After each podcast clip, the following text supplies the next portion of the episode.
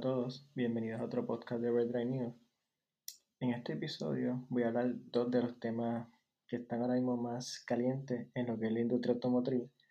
Y en la misma discusión me voy a salir brevemente del tema de los autos, porque quiero hacer una comparación entre dos compañías completamente ajenas, pero además bien similares. Y pues quiero validar mi punto, y por eso voy a tener que hacer esa pequeña, pues, voy a que apartar brevemente de los autos, pero nada, sin perder mucho tiempo, eh, voy a comenzar. El primer tema es que Volkswagen volvió a meter la pata esta semana eh, con un anuncio de que se cambiaría el nombre de Volkswagen a Volkswagen, como, ¿verdad? como Voltio, ya que la compañía pues está haciendo una transición eventual a, a un fabricante completamente de vehículos eléctricos. Ellos quieren ser más o menos ponerlo así, el nuevo Tesla. Así que el día 30 de marzo eh, salió, un, salió un tweet, distintas publicaciones en redes sociales, eh, salió un comunicado de prensa anunciando de que se cambiaría el nombre. Y vi el tweet exactamente, como fue que lo, anunciaron. Eh, yo lo traduje a español, pero bastante fiel a lo, a lo que ellos dijeron, voy a citar. Sabemos que 66 es una edad inusual para un cambio de nombre, pero somos jóvenes de corazón, introduciendo Volkswagen. Lo mismo que Volkswagen, pero con un enfoque en movilidad eléctrica. Entonces, aparte de ese tweet, pues vino un comunicado bastante formal en, su página de medio, lo que generó pues como una explosión, ¿sabe? La, eh, la onda expansiva que empezó a repercutir tanto en la prensa como en el público en general. Hasta en las acciones, en la bolsa, eh, se vio un, efecto de este anuncio, pues parecía realmente un anuncio válido y serio. Entonces, después de que hicieron el anuncio, eh, pues se especuló, se hizo mucha especulación y todo, y no, no, no hubo una recepción positiva de ningún lado, eh, ni, ni, de la prensa, ni del público en general. No recibieron con mucho entusiasmo esta noticia del cambio de nombre y los mismos comentarios y, y de la gente en, las publicaciones pues lo dejaba saber. Y unas horas después por la noche, esto fue por la mañana, ya por la noche, eh, salió otra publicación, otro tweet y otro comunicado diciendo que se trataba de una broma, que obviamente no salió bien, que realmente no era falso, que no tenían planes de cambiarse el nombre. Ellos hicieron alusión al Día de los Inocentes, que es el 1 de abril. Eh, este anuncio vino el 30 de marzo, o sea, dos días antes. Por lo que pues salió fuera de fecha. Eh, fue una broma muy mal planificada y muy mal ejecutada. Aparentemente ellos no quisieron tirarla el mismo 1 de abril porque se iba a ver muy obvio de que se trataba de una broma, según ellos, y por eso adelantaron un poco.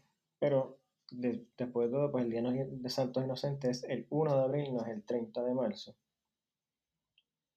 Y pues después de, que después de que declararon de que no era es cierto este cambio de nombre, eh, dejó un muy mal sabor de boca, tanto de nuevo como en prensa como en público en general, ya que pues eh, la compañía Volkswagen no está todavía saliendo de los efectos secundarios del llamado Dieselgate, que fue en el 2015, septiembre de 2015. Para el que no conoce esa historia, eh, en septiembre de 2015 y explotó el escándalo de los vehículos diésel, que eh, cuento largo corto, estos vehículos eh, turbo diésel, principalmente los equipados con el motor 2.0, podían detectar cuando estaban siendo inspeccionados eh, la, la, inspección que se hace para el malvete eh, y podía alterar los parámetros de la computadora, reduciendo notablemente las emisiones nocivas al ambiente lo que pasa es que entonces, después de que salía de esta máquina que hace la inspección, eh, volvía a su parámetro original, que era hasta 40 veces más contaminante de lo que permitía eh, la ley federal de la EPA. ¿Cómo podía hacer detectar que estaba siendo inspeccionado? Pues uno de los principales eh, señales de que el vehículo, la computadora podía detectar esto, era cuando las gomas estuvieran completamente derechas y a unas revoluciones bajitas y constantes. Así que entonces era una de las formas que él podía detectar eh, que estaba siendo inspeccionado. Entonces se alteraba el mismo. Durante la prueba pues reducía notablemente las emisiones y después que salía pues volvía a contaminar muchísimo más de lo que, eh, de lo que permitía la ley. Por esto pues eh, la compañía pagó más de 32 billones en multa, compensaciones y gastos legales eh, tuvieron que pagarle unas multas al gobierno federal, tuvieron que compensar a los dueños de los vehículos que tenían estos tipos de vehículos, ya que eh, tuvieron que adquirirlos para atrás para poder ser decomisados más adelante, tuvieron que pagar gastos legales. Solamente los vehículos del 2015 tuvieron eh, una solución.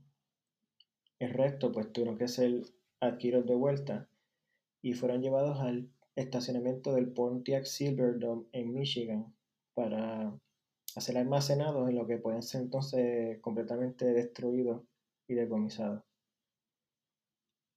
al día de hoy hay varios ejecutivos de esos momentos que eran, estaban en la compañía en ese momento, están presos actualmente. Y el primer descendiente de esta debacle fue, es el ID4, el Volkswagen ID4, que es el crossover eléctrico que está ya, si no ha llegado a la isla, está bien próximo a llegar. Ya he visto que lo están, no sé de qué están reservándolo y todo. Y lo más irónico es que esto salió a la luz por un whistleblower, que es lo que decimos en puertorriqueño, un chota.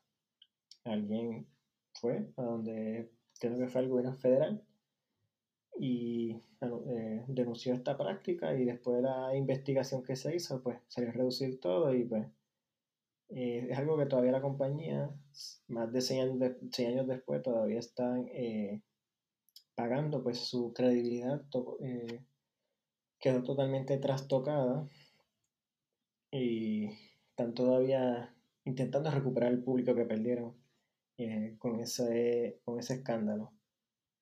Cabe señalar que la compañía pudo sobrevivir el, esto gracias a que es una compañía enorme uno de los fabricantes más grandes del mundo, una compañía más pequeña no hubiese salido a flote eh, de esto.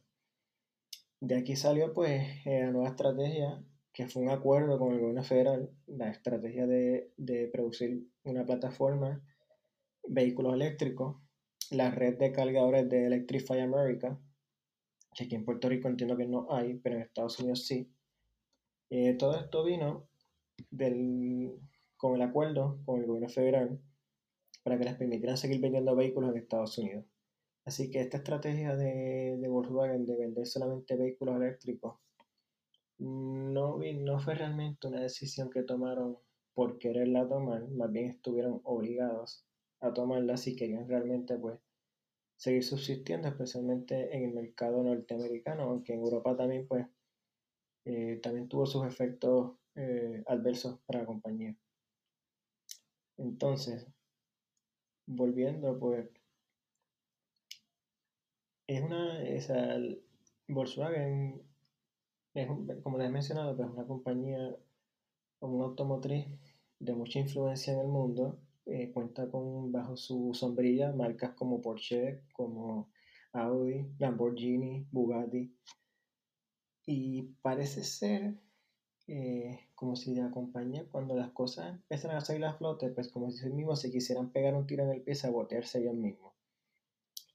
Entonces eso, eso, me lleva a la comparación que les quiero hacer con eh, lo que es el estudio eh, Warner Brothers. Como ustedes saben, pues Warner Brothers es uno de los estudios de tanto de película, ¿verdad? de propiedades de película, televisión más importantes. Tienen bajo su sombría propiedades como DC Comics, Harry Potter, entre otros. Entonces, es otra compañía, son, ahí donde quiero ir, porque son dos compañías que aunque están en dos campos distintos, parecen ser manejadas por un mismo tipo de gerencial o de, o de personas completamente incompetentes o, o, que no saben, eh, no pueden con el, la magnitud que tienen en sus manos, o sea, la, la, influencia de sus compañías respectivas. La comparación que quiero hacer exacta es con, con Warner Brothers porque, eh, pues además de los carros, yo soy fanático de lo que es eh, DC Comics, que es propiedad de Warner Brothers. Entonces, eh, esta, esta, compañía, hace varios años, eh, con la película de Justice League, ellos aprovecharon la situación familiar con el director Zack Snyder. Después de la recepción mixta que tuvo la película de Man of Steel de Superman y Batman vs. Superman, la película de Justice League se encontraba en plena eh, producción. Y a mitad de producción, ellos cambiaron, aprovecharon la situación del director y cambiaron el director por otro director que cambió drásticamente la película, filmó muchas nuevas escenas y alteró el libreto. Y esta película, el producto final, además de que tuvieron que pagar millones de dólares más de presupuesto, no fue bien recibida o no fue nada bien recibida por tanto eh, lo que es eh, público como los críticos. Y después de intensas campañas y, por más o menos unos cuatro años, pues en las redes sociales se usó el, hashtag Release the Snyder Cut y pues, se le puso presión al estudio que eventualmente terminó cediendo y en mayo del 2020 anunció que iban a, a tirar eh, la nueva película con la visión original del director y le iban a costar 70 millones más para terminar la producción. La película salió hace dos semanas y fue mucho mejor recibida que, que, la, que la versión que salió al cine en el 2017. Lo que prueba de que la compañía pues, realmente eh, hundió el botón del pánico muy pronto y ellos mismos pues la, su, su haberse entrometido demasiado en la producción de la compañía pues fue lo que eh, dañó el producto final y entonces quedaron mal parados al verse que pues la, la, versión original iba a ser mucho mejor de la que el estudio termina escogiendo. ¿Y a dónde quiero llevar con esto? Pues que son dos compañías completamente eh, manejadas por personas que no están capacitadas para manejarla. Y cuando las cosas como que le van saliendo bien, pues parece que simplemente dicen, mira, pues nos están haciendo bien las cosas, vamos a sabotear nosotros mismos. Y toman decisiones totalmente erradas y, y completamente fuera de, de, de, lo que uno puede entender de cómo un ejecutivo, alto ejecutivo puede ser tan malo eh, manejando su compañía. Un, comentario final antes de terminar con el tema de Volkswagen es que eh, en el tweet que decía de 66 años, eso se refiere a Volkswagen, la Volkswagen actual, pues los orígenes de la marca van a los años 30 bajo la Alemania nazi. Obviamente saben por qué ellos quieren este, borrar ese, esa parte de su historia, pero la, la marca más vieja, bastante más vieja, de 66 años. Y nada, por ahora Volkswagen pues, se encuentra en su ofensiva de 19 billones de dólares por los próximos cuatro años. Ellos siguen eh, enfocados en su meta de convertirse en el nuevo Tesla. Eh, el ID4 es el primero de los vehículos eléctricos que vienen por ahí. Eh, ya anunciaron que para 2024 viene la ID Boss, que es la versión eléctrica del Microbus. Así que, pues, mi opinión es que yo creo que ellos sí consideraron en su momento eh, cambiar el nombre. Simplemente quisieron probar las aguas, probar las aguas y medir las aguas. Y cuando vio que no les salió bien y la recepción no fue buena, pues se escudaron en el Día de los Santos Inocentes para decir que fue una broma. Pero yo creo que sí, que esto sí fue una decisión que se tomó y al ver que pues, no fue muy bien recibida, pues dieron para atrás no, no me parece que haya sido una simple broma.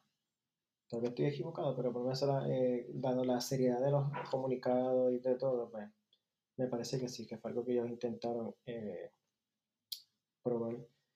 Mm, no creo que tenga muchos efectos mm, sobre, o sea, no va a ser algo igual que lo del Dieselgate, jamás y nunca. Se comentó que quizás pudiera ser una práctica para eh, influenciar sus acciones, pero leí también que es algo difícil de probar, así que no creo que eso la llegue a mucho. Y ¿verdad? quizás algo de pelear algunos clientes más que quizás estuvieran considerando adquirir un vehículo Volkswagen, no creo que llegue a, no creo que la sangre llegue al río. Eh, quizás pues ya en unos meses estaremos quizás ya olvidándonos de este suceso, al contrario de lo del Dieselgate que todavía pues a seis años después se, está hablando de él. Entonces, el otro tema de hoy es eh, el Nissan Z del 2022. Este es uno de los vehículos más esperados eh, para este año. Hace unas semanas, hace más o menos como dos o tres semanas, en, Instagram, un usuario de nombre Layout DC4 filtró varias fotos de un Z en lo que parece ser como un, que va a ser enviado a, a como siendo metido como en un vagón para enviarlo a otro lugar. Este prototipo, bastante cercano a producción, tenía el guía del lado del chofer, lo que indica que pues es muy potencialmente de mercado norteamericano. Y es auto, transmisión automática y se podía distinguir por los selectores de cambio en botones en lugar de palanca tradicional. Y pues salvo detalles como los reflectores en los bumpers y en los focos y el radar del de, lo, de lo que es el cruise control inteligente y eso en la parrilla, pues básicamente idéntico al vehículo Z Proto que la compañía presentó en septiembre del año pasado. Luego de esas fotos, eh, que by the way, eh, esas fotos las borraron ya. Yo pues le quise dar crédito a la persona que las eh, filtró originalmente, pero ya no, ya, no aparecen como están en, en su perfil. Esto fue la semana, la semana pasada, se filtraron entonces varios detalles ya específicos, especificaciones del vehículo en un foro dedicado a este modelo que se llama 400Z Club y fueron filtradas por un usuario de nombre Houston.z35. Entre los detalles más importantes están que llevará por nombre simplemente Nissan Z en lugar de 400Z como se especuló originalmente, dado que esa es la potencia eh, que se espera de su motor V6 Twin Turbo de 3 litros, que viene del Infinity Q50 y Q60 Redsport. Pues ese motor se espera que produzca 400 caballos, por ende, pues eh, no viene el, número de 400, pero aparentemente no lo usan. Eh, la plataforma va a ser la misma, idéntica del 370Z, que ya viene del 2000, tiene casi dos décadas, 2003, cuando salió el, el 350Z básicamente la misma plataforma. Obviamente, pues eh, la compañía ha dicho que la ha modificado y la ha mejorado para seguir este, cumpliendo con estándares de pruebas de choque y ese tipo de cosas. Pero en esencia es la misma plataforma, lo que generó algunos comentarios negativos de, distintas personas, pero cabe señalar de que producir una plataforma nueva es algo bastante costoso y la, la, compañía ahora mismo no está lo suficientemente bien para eh, incurrir en este gasto. En un vehículo que es más bien un nicho y no es un vehículo popular como la Rogue eh, Frontier Pathfinder, pues que eh, justifica un poco más la inversión. Pero acredito a la, marca de que ha seguido usando su propia plataforma y no ha recurrido pues como en el caso del Supra, que está usando una plataforma de BMW, pues en el caso de Nissan, pues se puede decir que todavía el Z sigue siendo un Nissan y completamente japonés. Eh, además de la transmisión de manual de 6 velocidades que va a ofrecer, eh, al contrario del Supra, que es automático nada más, los que opten por dos pedales pues van a tener unas 9 velocidades que va a ser suplida por Mercedes-Benz con el selector de cambios por botones, como les mencioné al principio, y sus paddle shifters eh, también en mi guía. Este nuevo Z va a dar un importante eh, paso al frente lo que es tecnología y conectividad. Va a tener un panel de instrumentos completamente digital en todos los modelos, desde el básico hasta el más caro. Y por primera vez en la historia del modelo, pues eh, detalles como conexión por CarPlay, Android Auto, va a tener un sistema de infoentretenimiento con pantalla táctil que en pleno 2021 pues el modelo actual, el 370, no tiene. Entonces, la línea va a consistir principalmente de modelos base, un package tipo S, un package tipo T y un package tipo ST. El package tipo S va a venir con equipo más para uso en pista, como freno Brembo, el diferencial eh, Limited Slip, eh, oil cooler para el diferencial, para, mantener la, la, temperatura de los componentes críticos eh, bajo control. Ese pues es un paquete dirigido al, al, al verdadero entusiasta. Mm, menos que vender con las dos transmisiones, aunque no me sorprendería que el package tipo S venga nada más con la transmisión manual, pero me puedo equivocar. Entonces el package, package tipo T, eh, la T viene de la palabra Touring, este añade pues equipo más de lujo, como asientos de piel ventilado, eh, cruise control inteligente, eh, ese tipo de cosas. Entonces el package ST pues, va a combinar ambos, tanto el S como el T, para que pues quizás no se, no se decidan por uno o el otro o piensan darle uso en pista, pero también piensan hacer su auto uso diario, pues y van a tener una combinación de ambos. En el caso del package tipo S y el tipo T, cada uno va a tener un costo, se especula, de 5 mil dólares adicionales sobre el precio base del auto. El package tipo ST no, no dice específicamente, pero imagino que será pues como entre 8 mil a 9 mil dólares más o menos sobre el precio base que por cierto, en los Estados Unidos, que quiero recalcar que este es el precio en los Estados Unidos, no, es, no aplica a Puerto Rico, será de 34.995. Eh, yo, bueno, que yo especulo, si este es realmente el precio base en Estados Unidos, pues acá con arbitros y todo eso, pues estaríamos viendo quizá el modelo base en los medios 40, medios a altos 40 que como quiera que sea está bien por debajo del Supra, estaríamos hablando de casi 20 mil dólares por debajo del Supra. Si es que esto, estos precios más o menos eh, resultan ser ciertos, porque eh, recuerden que nada de esto es oficial hasta que sea la propia marca la que lo anuncia. Pero dado lo adelantado que son los prototipos y todo, pues yo entiendo que debería ser relativamente pronto. O sea, yo creo que ya antes de verano antes de mitad de año yo creo que ya debemos tener confirmación de si esto que le acabo de decir pues resulta ser cierto o no. Y yo creo que si todo sale bien, ya quizás para fin de año, ya quizás estamos viendo ya el, nuevo Z eh, en la calle, quizás ya para los últimos meses del año. Así que habrá que ver, hay que esperar todavía un ratito más, pero eh, esto se escucha muy bien los fanáticos del Z que llevan ya 12 años esperando una nueva generación, pues eh, que pues, la, la, espera valdrá la pena. Así que yo creo que con esto cierro el podcast de hoy. Recuerden que me pueden buscar como Overdrive News PR en las redes sociales. Pueden buscar mis reseñas también en el diario El Calce. Eh, pueden estar pendientes por ahí. En las próximas semanas voy a probar la Ford Bronco Sport, eh, la Mitsubishi hablando del 2022, este, la Toyota Siena, eh, rediseñada, así que vienen un par de, de, pruebas bien interesantes y cosas interesantes por ahí. Así que les doy las gracias por escuchar este episodio, nos estaremos viendo la próxima vez. Hasta la próxima.